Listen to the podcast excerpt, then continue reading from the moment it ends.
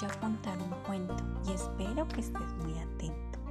Se llama Ana la bailarina, una niña muy divertida que espera poder hacer muchas cosas, cantar, bailar, reír y disfrutar todas las mañanas cuando se levanta para trabajar.